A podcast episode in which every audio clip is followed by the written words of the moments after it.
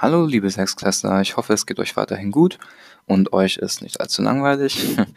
ähm, falls euch langweilig ist, kein Problem, sagt Bescheid, dann schicke ich euch noch mehr Aufgaben.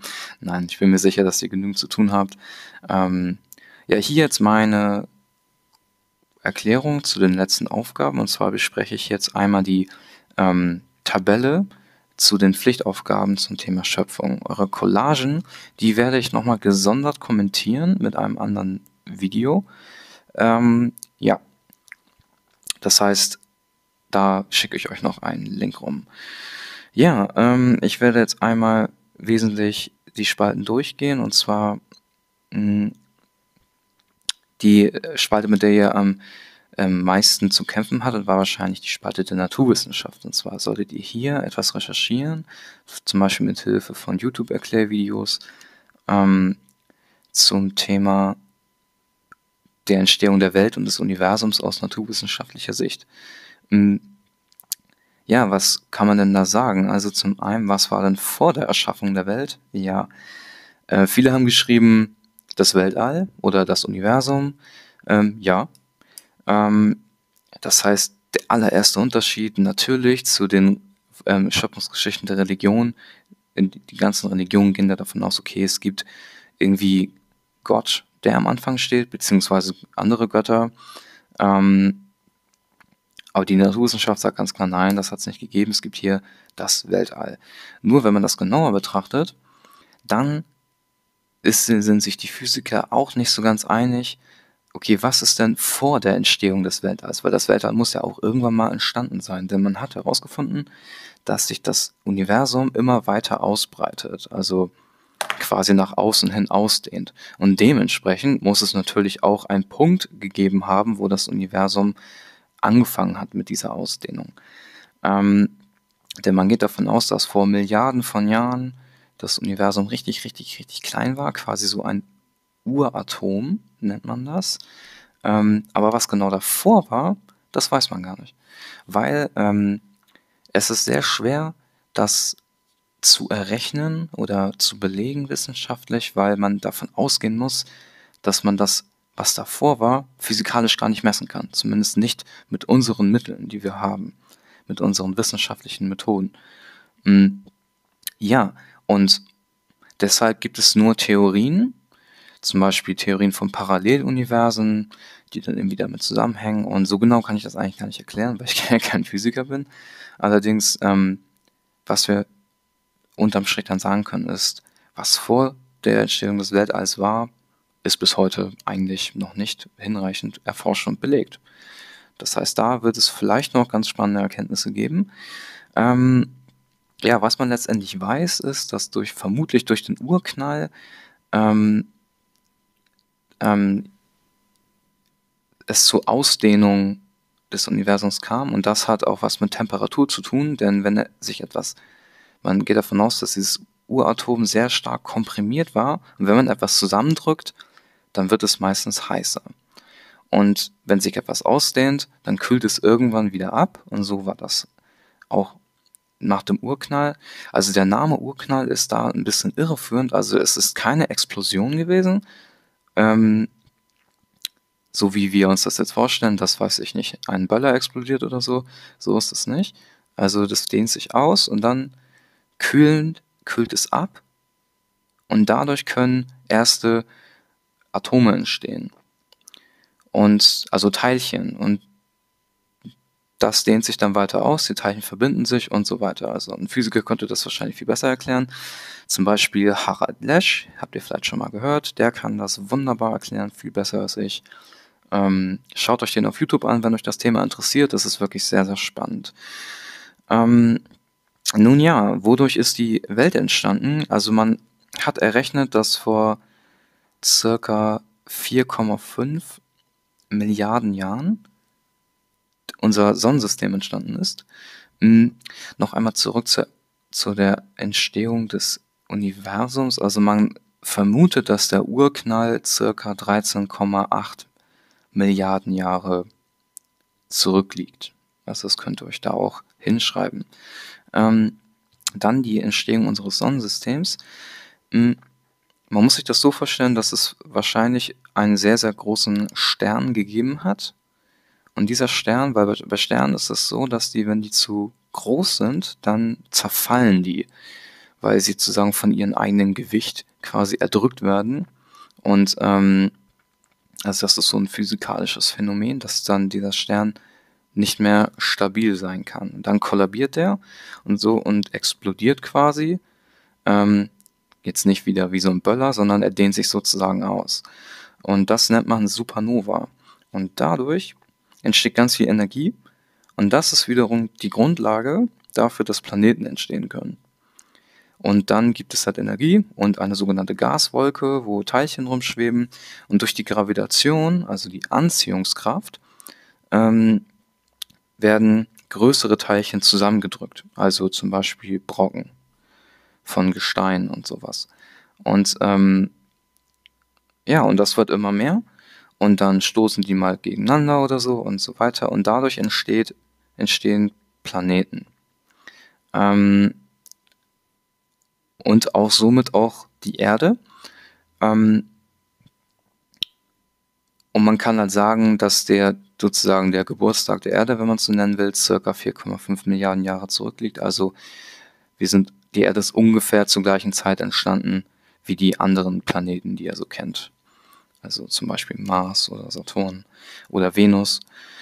Ähm, ja, nur Interessanterweise ist die Erde sehr, sehr einzigartig, denn die Erde ist ja der einzige Planet in unserem Sonnensystem, beziehungsweise Stand jetzt, wo es halt, wo halt Leben möglich ist, so wie wir es kennen, also mit einer Atmosphäre, mit Wasser, ähm, mit Luft zum Atmen. Und das liegt vermutlich daran, dass ähm, durch den Zusammenprall mit Asteroiden, die halt da dann noch rumgeflogen sind, durch diese Supernova, ähm, dass die ähm, in ihrer Struktur, quasi wie sie aufgebaut sind, dass da Wasser gespeichert war. Also jetzt keine Pfützen oder so, sondern in, in Form von Atomen. Und dadurch, die sind dann auf der Erde eingeschlagen und dadurch gab es chemische Reaktionen und dadurch ist sozusagen Wasser in unseren Kreislauf reingekommen. Also zum Beispiel Wasserdampf und Regen und so weiter. Und ohne, weil nämlich ohne Wasser kann es nämlich kein Leben geben. Ja, und das führte dann dazu, dass sogenannte organische Teilchen entstehen konnten, also Teilchen, also Moleküle, die Wasser haben. Und das ist die Basis für Entwicklung, weil dann verändern sich diese Moleküle immer weiter und dann können so irgendwann komplexere Strukturen entstehen, wie zum Beispiel so Einzeller. Und das haben einige von euch auch geschrieben, dass es dann irgendwann so einen Übergang gegeben hat ähm, von diesen Einzellern, die halt im Wasser leben, und zu komplexeren Tieren. Und das ist dann wiederum, dann haben wir sozusagen am Ende dieser Kette die Entstehung des Menschen. Und der Mensch, das, das sind wir bei der nächsten Spalte, wie wurde der Mensch erschaffen? Naja, es gibt sozusagen keinen ähm, Schöpfer des Menschen in dem Sinne, wie zum Beispiel in einer Religion, sondern das der entwickelt sich aus anderen Arten. In unserem Fall stammen wir von den Menschenaffen ab, ähm, wenn man diese Theorie zu, äh, folgt. Und diese Theorie nennt sich Evolutionstheorie. Also Evolution bedeutet, es entwickelt sich etwas. Und das folgt sozusagen nach dem Prinzip, ähm, der, dass der, der am besten angepasst ist an seine Umgebung, dass der sich sozusagen, dass der überleben kann. Und somit entwickelt sich das Leben auf der Erde immer weiter. Die Tiere entwickeln sich immer weiter, also sie passen sich an, ähm, an, die, an verschiedene Lebensumstände. Und das kann man ganz gut sehen. Das ist ja von einer, dass es zum Beispiel Vögel gibt, die bei Kälte besser leben können oder in einer warmen Region dafür nicht leben können, wie zum Beispiel Pinguine, dass die zum Beispiel nicht mehr fliegen können, aber dafür schwimmen können und so weiter. Ähm, ja, und bei Menschen Menschen sind sozusagen da was sehr, sehr Besonderes, weil wir sozusagen irgendwann die, die Fähigkeit bekommen haben, mit einem Bewusstsein, dass wir denken können und so weiter.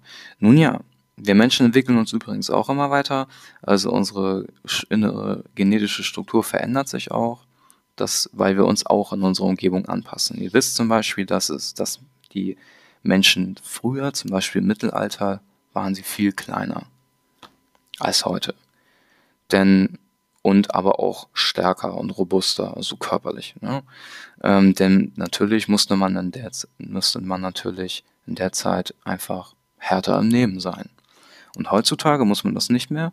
Das heißt, die Menschen werden größer und äh, unsere Gehirne werden auch größer. Sie wachsen.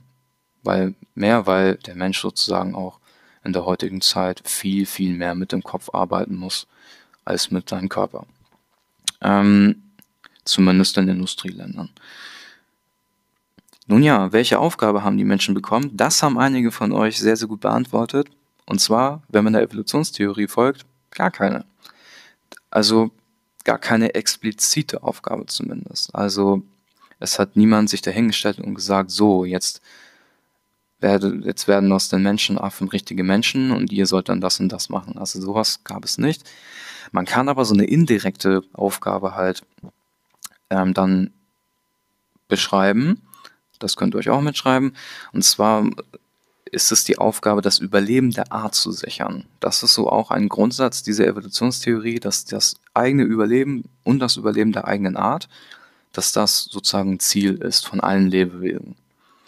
Ähm, also Überleben heißt zum Beispiel, dass man sich vermehrt, aber auch, dass man sich vor Gegnern schützt. Und ähm, da gibt es so diesen Satz, den ihr wahrscheinlich schon gehört habt, fressen oder gefressen werden. Das ist sehr plakativ, das kann man meistens so, so genau jetzt nicht sagen, aber so im Prinzip geht es darum, dass man überlebt. Ähm, aus dieser Evolutionstheorie gibt es halt auch so die, diese Vorstellung, dass sozusagen die ganzen Arten, die es gibt auf der Erde, miteinander konkurrieren und diese Konkurrenz auch dazu führt, dass man sich weiterentwickelt. Ähm, denn man, wenn man zum Beispiel über, die, über eine lange Zeit dann überlegt, okay, wenn man jetzt zum Beispiel den Mensch nimmt, der Mensch hat sich an seine Umgebung angepasst, damit er zum Beispiel nicht von anderen Tieren irgendwie gefressen werden kann oder so, hat er dann sozusagen damit angefangen, Werkzeuge zu verwenden, in Gruppen zu interagieren und so weiter und so weiter. Also, und das führt sozusagen auch zur weiteren Entwicklung. Ähm, aber letztendlich so einen richtigen Sinn, eine richtige Aufgabe haben wir hier eigentlich nicht. Ähm, ja, dann so, dann kommen wir zum nächsten. Also ich könnte hier nur sehr, sehr viel erklären zu der Spalte. Das ist wirklich auch eine sehr, sehr interessante Theorie, aber ich, ich lasse es hier sozusagen erstmal sein. Ähm, zu den Babyloniern. Warum habe ich die Babylonier genommen? Naja, ähm, die Babylonier sind eine sehr, sehr, ist ein Volk, was es heute nicht mehr gibt beziehungsweise ähm, ein Staat, den es heute nicht mehr gibt.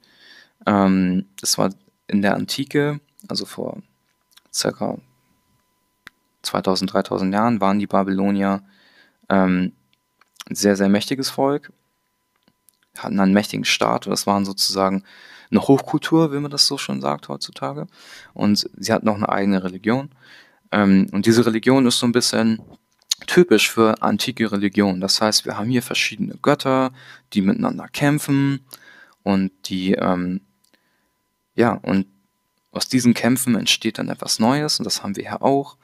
Ähm, diese Vorstellung, dass dann die Erde durch so einen Kampf entsteht und dass dann die Götter besondere Kräfte haben. Also jeder Gott hat sozusagen so seine eigene Domäne, heißt das, also seinen eigenen Bereich, also zum Beispiel den Gott der Weisheit oder dem Gott des Meeres. Und ähm, ja, ähm, das heißt, hier haben wir aber in der Geschichte jetzt auch keine explizite Aufgabe, den, also die die Menschen bekommen haben. So indirekt könnte man sagen, dass die Menschen halt den Göttern Dankbarkeit entgegenbringen sollen, dafür, dass sie halt geschaffen wurden. Ähm, nun zu den ähm, den christlich bzw. jüdischen Schöpfungsgeschichten. Also die sind sozusagen zusammengefasst, weil die sich ja auf das Alte Testament beide beziehen und ja, dementsprechend gleich sind. Also wir haben, das haben viele von euch auch richtig rausgearbeitet, wir haben diese Vorstellung, dass Gott die Welt in sechs Tagen geschaffen hat und am siebten Tag ruhte. Ähm, dadurch ist sozusagen die Welt entstanden und das geschieht einfach durch, durch Gottes Wort. Das heißt, Gott spricht es werde, also entstehen die Dinge durch seine göttliche Kraft, weil er Gott ist. Ähm, was war denn vor der Erschaffung der Welt? Naja, ganz klar, klare Antwort, Gott. Ähm, der dann irgendwann beschlossen hat, okay, ich erschaffe jetzt die Welt. Ähm, bei der Erschaffung des Menschen ist noch zu sagen, dass ähm, Gott Mann und Frau zu seinem Ebenbild erschaffen hat. Das könnt ihr euch auch mitschreiben. Also das heißt, ähm, der Mensch hat so nach dieser Vorstellung so etwas Göttliches in sich, sozusagen ein Teil von Gott ist in uns sozusagen enthalten. Ähm, das ist nämlich gut, weil ähm, wir dann dadurch, wenn wir das beherzigen, dann gehen wir auch vielleicht auch ein bisschen besser mit unseren Mitmenschen um, wenn wir so die Vorstellung quasi noch verinnerlicht haben, ja gut, jeder, jeder ist ein Geschöpf Gottes sozusagen, dann kann man Menschen noch sozusagen besser behandeln. Ähm,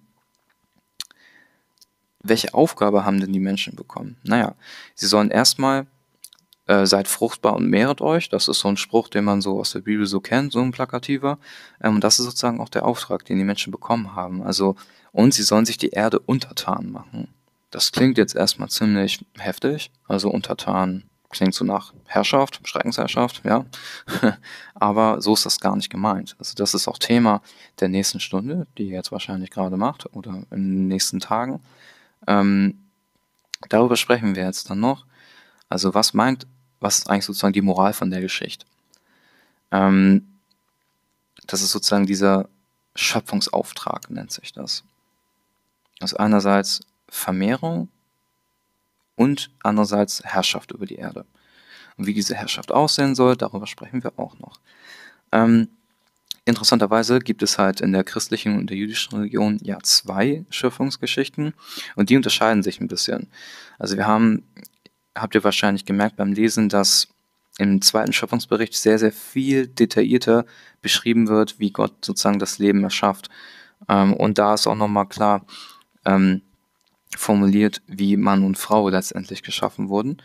Ähm, wir haben hier, dass Gott sozusagen den Menschen aus Ackerboden erschafft, ihn den Odem des Lebens einbläst. Das ist sozusagen so der Hauch des Lebens. Also müsst ihr das so vorstellen, Gott pustet sozusagen das Leben in den Menschen rein. Ähm, und danach leben Adam und Eva dann im Para sogenannten Paradies. Bis sie dann halt durch den Sündenfall, die Geschichte kennt ihr, ne, mit der Schlange, also dem Teufel und dem Apfel, den Adam und Eva nicht essen dürfen, aber es trotzdem machen und dann werden sie von Gott aus dem Paradies verbannt. Ähm, hier ist die Vorstellung, dass Eva aus der Rippe von Adam erschaffen wurde und leider wurde das dann zum Anlass genommen, und zwar sehr, sehr lange in der Geschichte, dass ähm, sich die, dass Männer sich den Frauen überlegen gefühlt haben. Weil sie dann behaupten konnten, naja, in der Bibel steht ja, dass, dass die Frauen aus den quasi aus den Männern heraus geschaffen wurden. Also waren die Männer ja die ersten auf der Erde und somit halt auch höher gestellt. Aber so ist das überhaupt nicht gemeint. Aber das wurde ja ausgenutzt. also ja, so wie oft in der Geschichte ähm, religiöse Schriften und Aussagen gern mal ausgenutzt wurden um seine eigenen Interessen zu vertreten. Das ist so gängig, wird heute auch noch gemacht, wenn man nicht aufpasst. Ja, und was haben da die in der zweiten Geschichte die Menschen für einen Auftrag bekommen? Sie sollten sozusagen das Paradies bewohnen, bebauen und bewahren. Ihr merkt, das hängt ein bisschen zusammen mit der nächsten Aufgabe, dieses Bebauen und Bewahren, das ist sozusagen Thema ähm, für die nächste Stunde. Hm, einige von euch haben diesen Schöpfungsbericht sehr, sehr detailliert aufgeschrieben, also sozusagen die einzelnen Tage nochmal beschrieben. Das mache ich jetzt hier nicht, sonst wird dieser Beitrag zu lang, aber letztendlich habt ihr das richtig gemacht. Hm, beim Islam ist das wieder sehr einfach. Da haben wir am Anfang Gott und Gott musste nur sagen, es werde und dann ist es geschehen. Hm, Sie ähnelt der christlich und der jüdischen Gesch Schöpfungsgeschichte schon etwas. Nur interessanterweise hat, gibt es im Islam ähm, auch die Vorstellung, dass sozusagen Gott ähm, mit diesen sieben, diesen sieben Farben von Erde, die er von den Engeln bekommt, quasi ähm, die Menschen erschafft und somit hat auch erklärt wird, warum Menschen verschiedene Hautfarben haben. Denn das ist bei in der christlichen Schöpfungsgeschichte gar kein Thema. Ähm, ja, und es führte halt auch leider dazu, dass ähm, in Europa so diese Vorstellung entstand, dass, dass Adam und Eva sozusagen eine weiße Hautfarbe haben weil sich die Menschen das damals so vorgestellt haben. Der Islam hat das sozusagen schon sehr, sehr viel universeller gedeutet, also sozusagen die Vorstellung, naja, wenn Gott den Menschen geschaffen hat, dann hat er sie quasi alle erschaffen. Also auch mit den ganzen Hautfarben, die es gibt auf der Erde und dass sozusagen alle quasi verwandt sind. Ähm, und das, weil heute weiß man ja auch, wissenschaftlich betrachtet gehören wir alle zur selben Familie. Egal was für eine Hautfarbe man hat. Menschen gehören alle zur Familie der Menschen. Und es gibt so gesehen keine Unterschiede. Ähm, und das, wenn dann nur äußerlich, aber innerlich sind wir sozusagen alle gleich.